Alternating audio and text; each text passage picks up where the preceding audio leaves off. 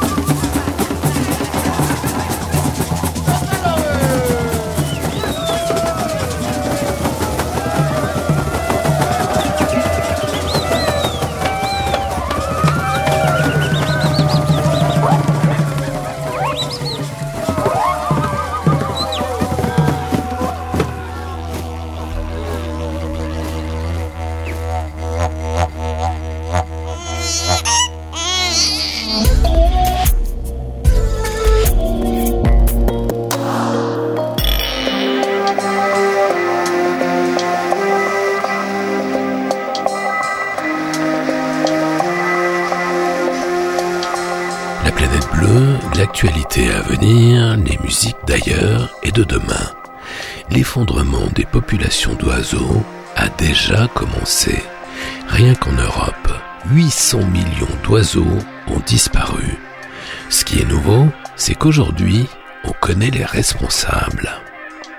Nous allons évoquer l'un des mouvements les plus intéressants du moment, les soulèvements de la Terre, des écolos radicaux qui pratiquent une écologie de combat, une écologie de l'urgence. Le gouvernement français voudrait bien les faire taire. Nous allons parler des orques accuse d'attaquer les bateaux, alors que ce sont bien elles, les orques, qui sont victimes des bateaux. Roger Payne nous a quittés. C'est lui qui avait découvert le chant des baleines nous allons reparler de la New Age, cette pseudo-philosophie frelatée, ces thérapeutes cupides et ces esprits malléables, mais aussi des compositions musicales très inspirées surgies d'Allemagne durant les années 70. Le panoramique sonore va nous entraîner aujourd'hui du Cap en Afrique du Sud à Bâle, de Londres à Lagos, de Berlin en Israël, de Philadelphie en Californie, d'Oxford à Lille, des Antilles en Belgique, de Poitiers à Tokyo et de Munich à Mulhouse, générique complet du programme musical en fin d'émission. L'actualité à venir, les musiques d'ailleurs et de demain, rêver l'avenir, encore un peu, sur la planète bleue.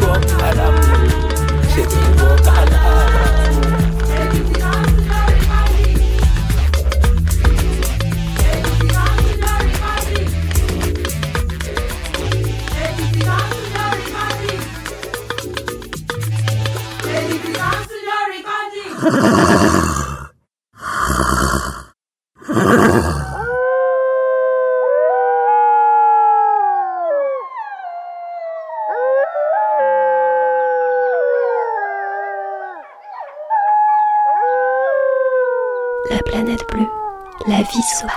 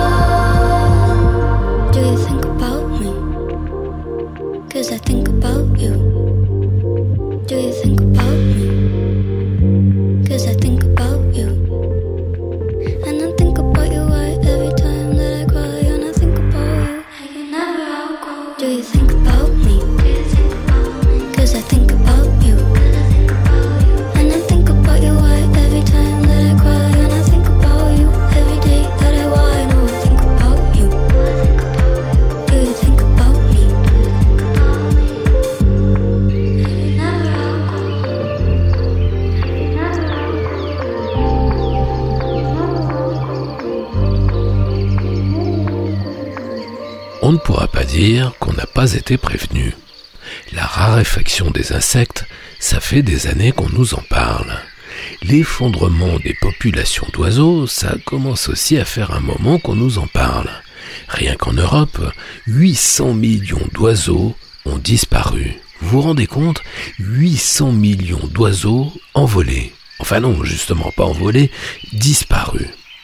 Ce qui est nouveau en revanche, c'est que maintenant, on sait pourquoi, on connaît le principal responsable, c'est l'agriculture, l'industrie agroalimentaire, le vieux modèle productiviste qui perdure dans l'agriculture. Les oiseaux vont-ils disparaître? Un quart des oiseaux l'a déjà fait. Plus de la moitié pour les espèces des milieux agricoles, ce qu'on appelle les oiseaux des champs. C'est la conclusion de l'étude la plus vaste et la plus complète à ce jour sur les oiseaux en Europe.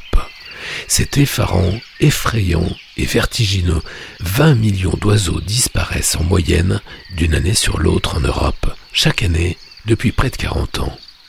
Pour Vincent de Victor, directeur de recherche au CNRS et co-auteur de l'étude, il est urgent de repenser l'ensemble du mode de production alimentaire actuel. Ces engrais, ces pesticides qui font tant de mal à la faune et à la flore, à la terre, à l'eau et à l'air. Qu'y a-t-il à garder dans notre système agricole actuel? À dire vrai, pas grand-chose. En fait, c'est tout notre système agricole productiviste, intensif, qui est à revoir. Son modèle archaïque, complètement dépassé depuis des décennies. Et que penser de son personnel syndical, à renouveler intégralement, à commencer par le syndicat majoritaire FNSEA, ultra ringard, fondé en 1946, jusqu'aux boutistes pour tenter de maintenir les anciens modèles économiques gavés aux phytosanitaires. Ici comme ailleurs, on ferait bien de porter un peu plus d'attention aux minoritaires, aux alternatifs, aux modernes, à ceux qui cherchent, comme la Confédération paysanne lancée par José Bové, le paysan du Larzac devenu député européen.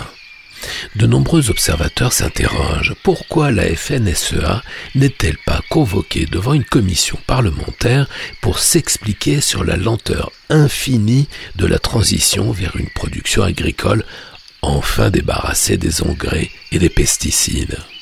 Quand est-ce que la FNSEA devra rendre des comptes?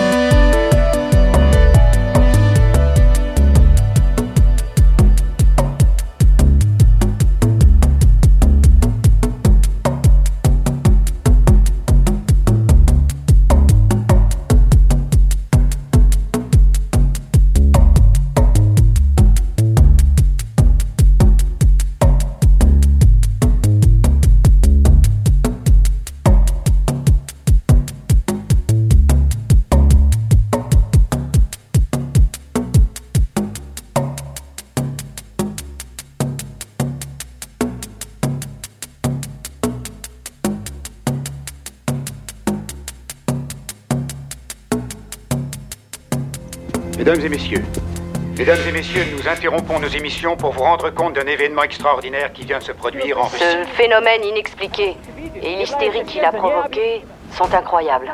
Comment pourriez-vous décrire ce que vous voyez? Cela se déplace au-dessus des montagnes. L'allure est trop lente pour être une comète ou un météore. Une panique générale s'est emparée de tout le pays. Des milliers de gens sont tous sortis dans les rues. Nous avons la confirmation. Le phénomène inexpliqué se dirige vers Moscou.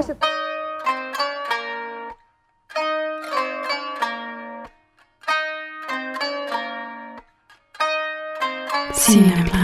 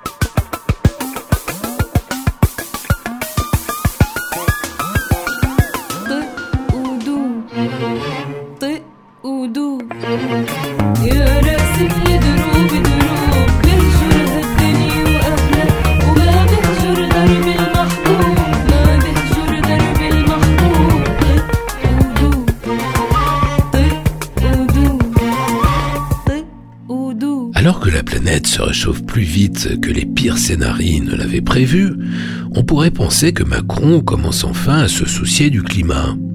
Mais que fait l'ancien banquier? Il s'attaque aux écologistes, il dissout les soulèvements de la Terre et conduit ses militants en prison. On croit rêver. Cette absurdité comportementale révèle, s'il en était besoin, que le président français ne comprend décidément rien à l'époque, qu'il est intégralement déconnecté du monde réel. Sans même parler des générations futures, mais simplement de l'avenir des jeunes, qui s'annonce compliqué, douloureux et désenchanté. De la méga-bassine de Sainte-Soline au projet de méga-tunnel Lyon-Turin, on a beaucoup entendu parler ces temps-ci des soulèvements de la Terre. On peut même dire qu'on a entendu tout et n'importe quoi, enfin surtout n'importe quoi d'ailleurs. La plupart des grands médias ont montré une nouvelle fois leur asservissement au grand capital, à la politique des riches, aux intérêts privés, se souciant bien peu des vérités factuelles. La voix de son maître, disait-on autrefois. Les soulèvements de la Terre pratiquent une écologie de combat immédiat, une écologie de l'urgence absolue. Si vous en avez marre de l'écologie tiède, molle, de l'utopie du consensus vain, si vous voulez en savoir plus sur les soulèvements de la Terre, voyez le passionnant petit bouquin on ne dissout pas un soulèvement. 40 voix pour les soulèvements de la Terre, écrit par un collectif d'activistes, d'auteurs, d'intellectuels, ces intellectuels qu'on entend trop peu, vous en conviendrez, à l'heure du populisme à depuis que les beaufs ont confisqué le débat public via les réseaux. On découvre ici 40 textes courts de penseurs, dont l'anthropologue Philippe Descola, l'auteur de science-fiction Alain Damasio, le chercheur Baptiste Morisot, la cinéaste Virginie Despentes ou la philosophe Isabelle Stengers mais aussi les témoignages touchants de ceux qui manifestaient pour nos futurs, contre la méga-bassine de Sainte-Soline, contre un système qui s'effondre.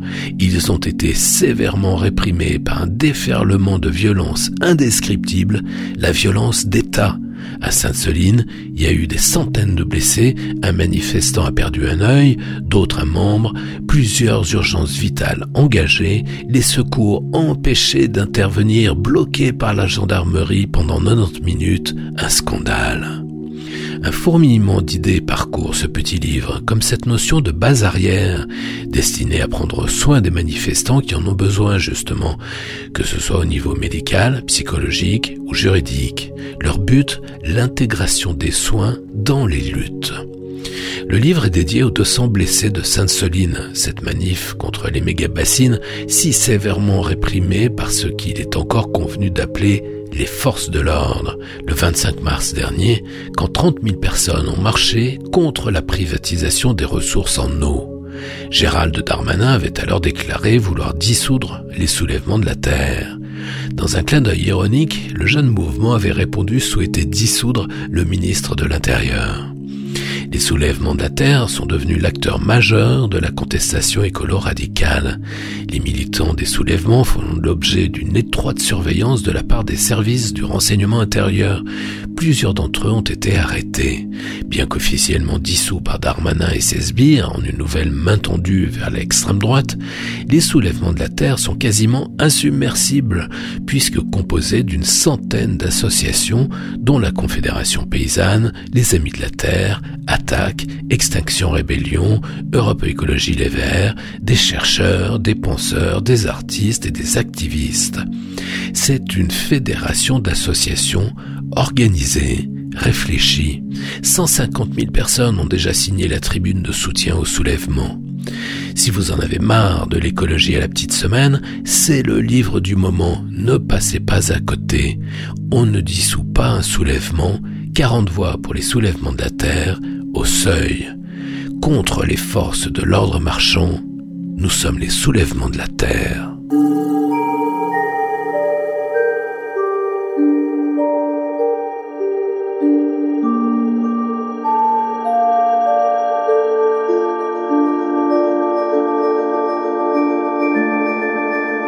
Radio Vostok.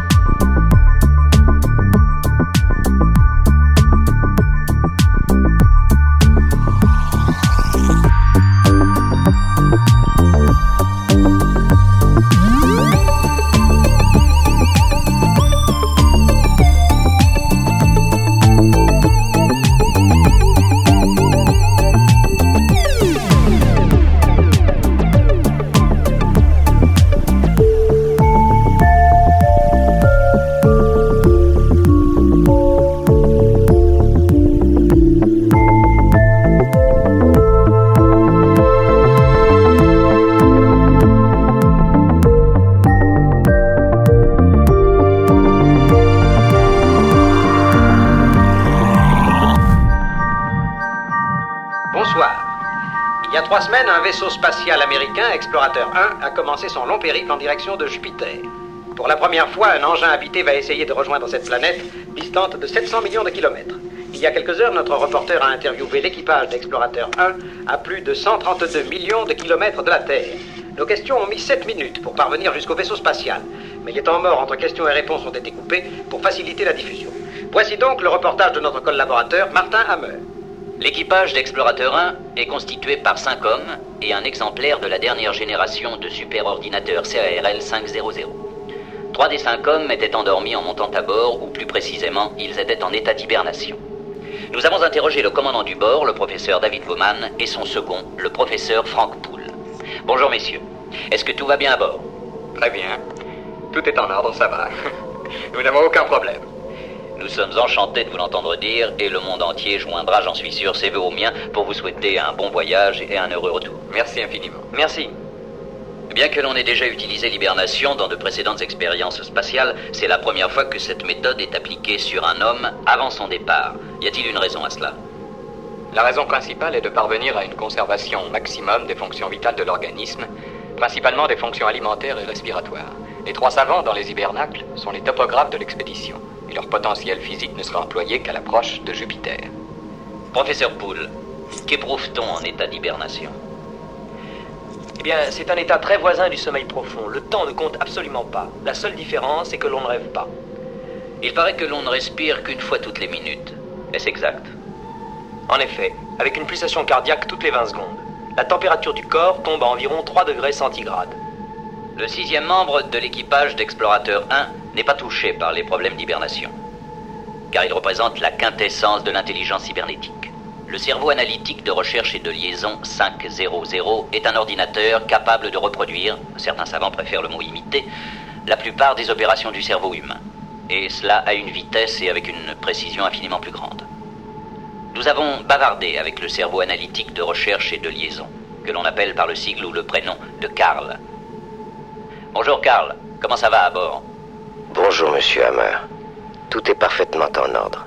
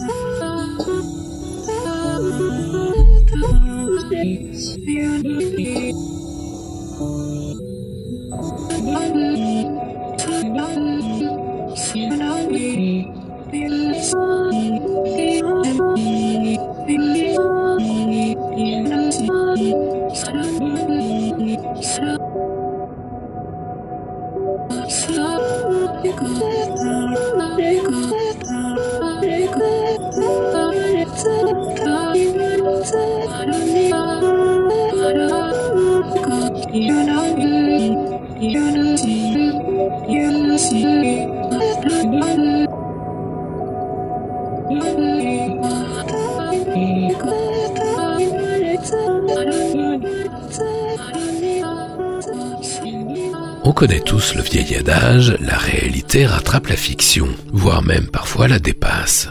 Là, pour le coup, c'est un véritable télescopage. Vous avez peut-être vu la formidable série Abyss, une grosse production européenne tournée au coin du globe qui raconte comment les océans se rebellent contre les hommes, contre le mal qu'on leur fait.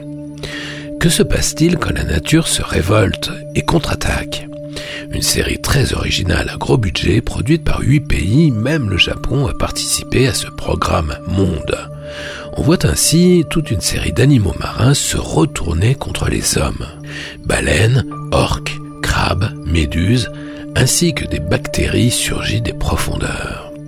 Outre son suspense addictif, la série Abyss est intéressante parce que l'intrigue se déroule dans le milieu de la recherche et révèle les difficultés des scientifiques avec leur hiérarchie et les pouvoirs publics.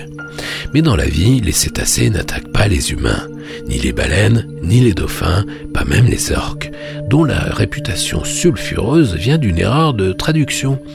En anglais, on appelle les orques killer whales, ce qui à l'origine ne voulait pas dire baleine tueuse, mais tueuse de baleines, car les orques attaquent les dauphins et les petits cachalots, mais jamais les hommes entretenus par des gens qui ont besoin de faire parler d'eux ou de faire du buzz pour lancer leur bouquin pas terrible, une légende moderne se répand depuis quelque temps selon laquelle des orques ou des baleines auraient attaqué des plaisanciers.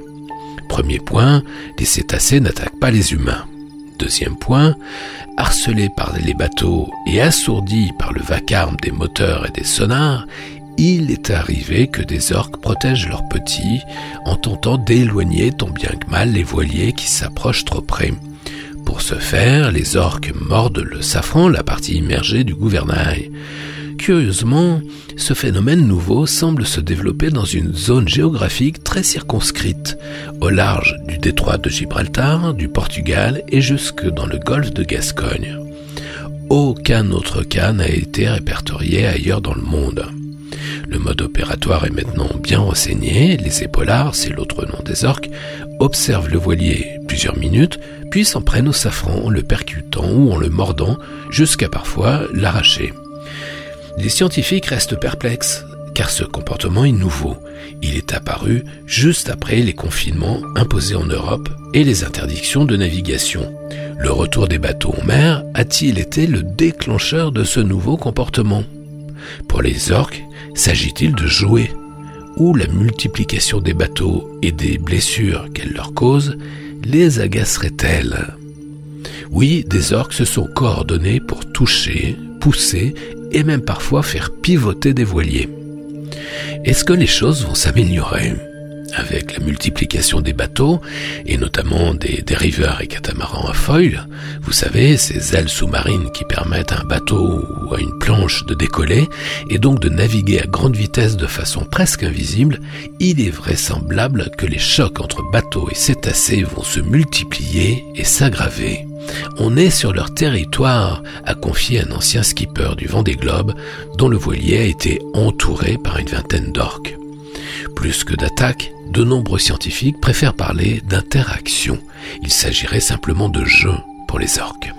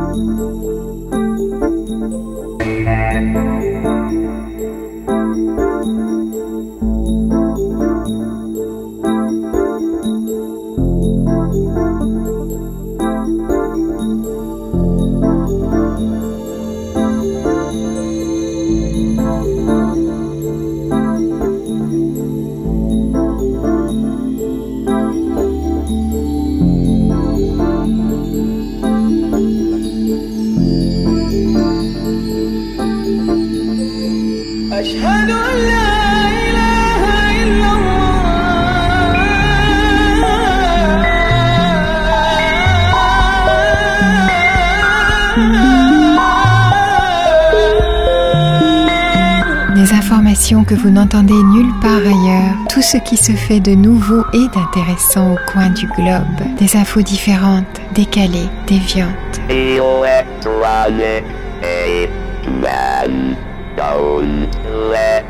Des sons inouïs en provenance du bout du bout du monde. Le son du futur prend forme ici, sur la planète bleue. Le tour du monde des musiques novatrices.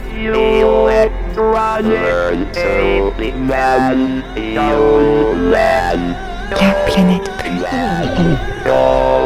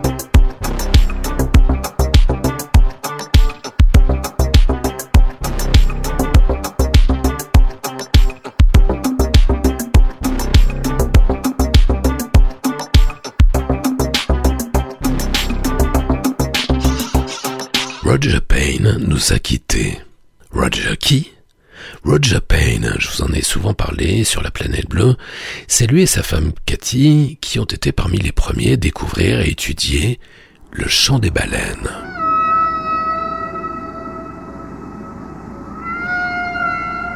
Roger Payne avait découvert le chant des baleines quasiment par accident, grâce à un ingénieur de la marine US qui avait enregistré plusieurs baleines alors qu'il espionnait des sous-marins soviétiques.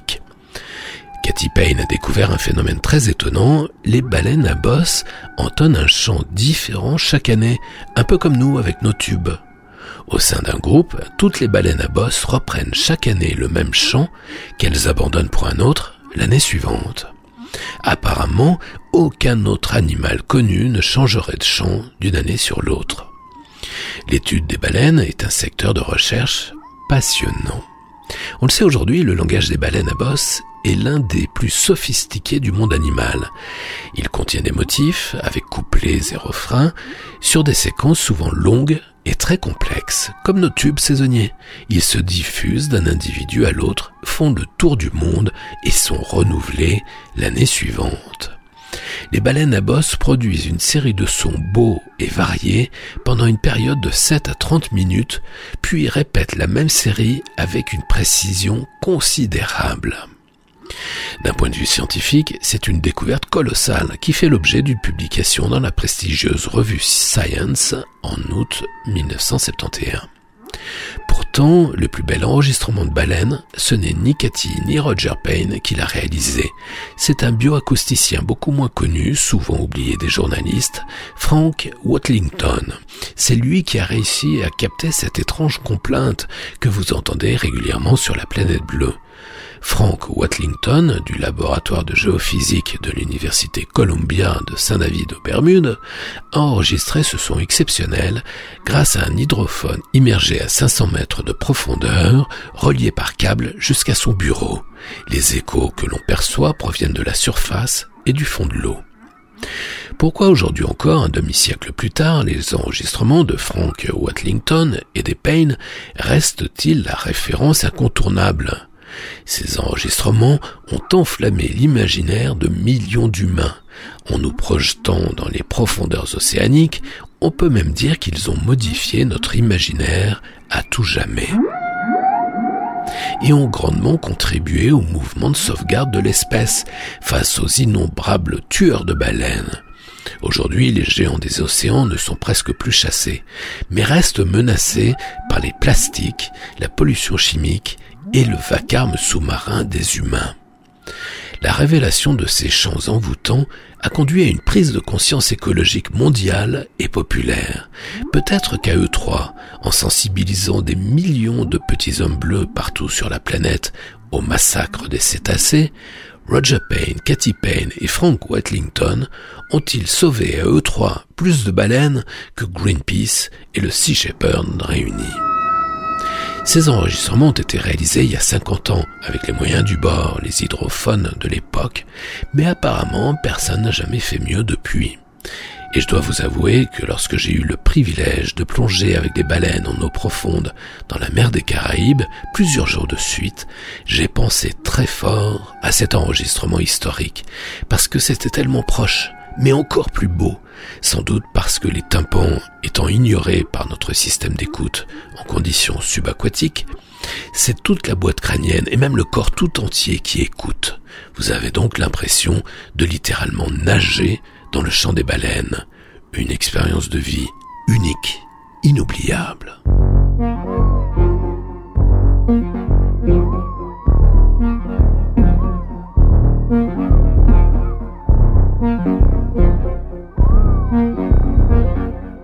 I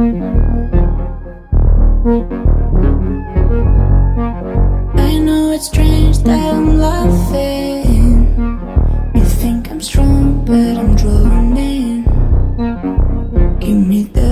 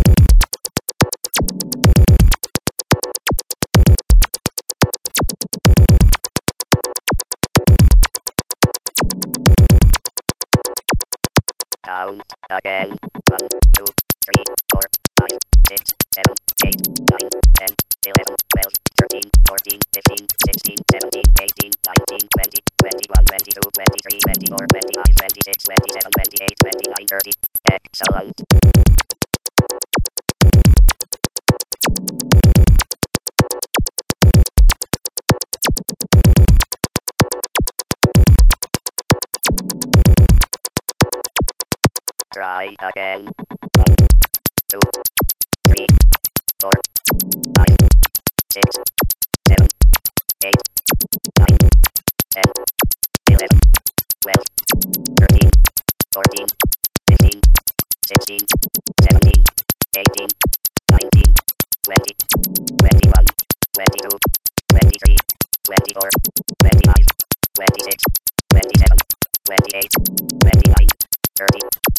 Super, that is correct.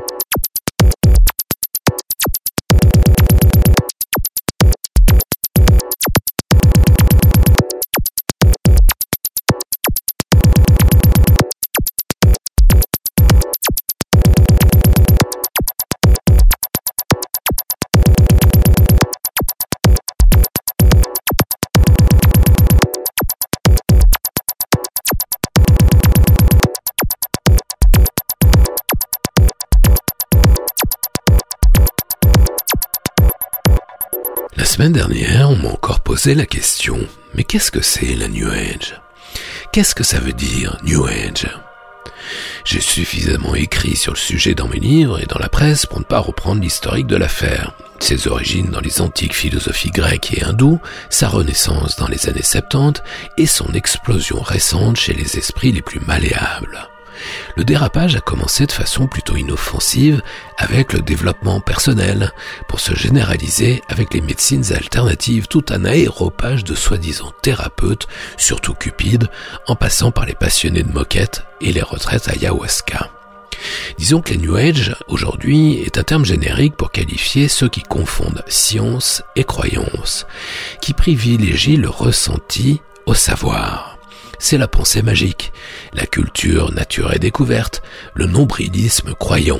Jérôme Ruskin, le fondateur du SBEC Erika, en propose une définition et si nous n'étions plus que des enfants gâtés, tout juste bons à nous regarder le nombril, à nous enduire le corps d'un onguent bio sur les conseils d'un gourou à 200 euros la séance, tout en méditant afin d'atteindre la sérénité, parfaitement indifférent au sort de nos contemporains. Heureusement, la New Age a aussi été un pont culturel parfois palpitant, notamment dans le domaine musical. Au début des années 70 surgit une déferlante de musique nouvelle. Outre-Rhin, on l'appelle Kosmisch Musik. En Angleterre et aux États-Unis, Space Rock.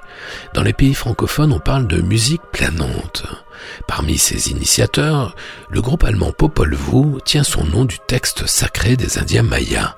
Il est emmené par le mystique Florian Fricke, qui a passé sa jeunesse en pèlerinage au Népal, au Tibet, en Inde, en Afrique et dans les pays arabes. Ses rêveries musicales et sa précocité dans l'usage du synthétiseur ont fait de Popol Vuh un élément essentiel de la scène progressive allemande.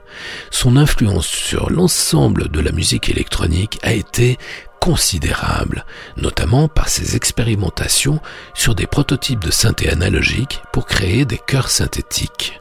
Ces chœurs ne ressemblaient à rien de connu. Le son est spatial, sidéral et pourtant si proche, si humain, extrêmement troublant.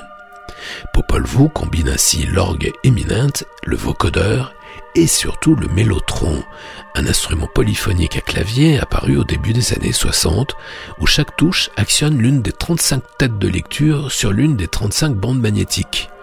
Popol Vuh enregistre son chef-d'œuvre en 1972 pour le film halluciné de Werner Herzog, Aguirre, la colère de Dieu. Cette technique est utilisée trois ans plus tard par Kraftwerk pour faire les chœurs spatiaux de son plus grand succès, Radioactivity. Et puis, et puis le son délicieux des chœurs synthétiques disparaît de la surface du globe. Le coût prohibitif des mélotrons, leur caractère instable, fragile, leur entretien compliqué rend leur usage vraiment délicat, au point que leur fabrication est abandonnée et le son des chœurs mi-humain, mi-machine restera unique.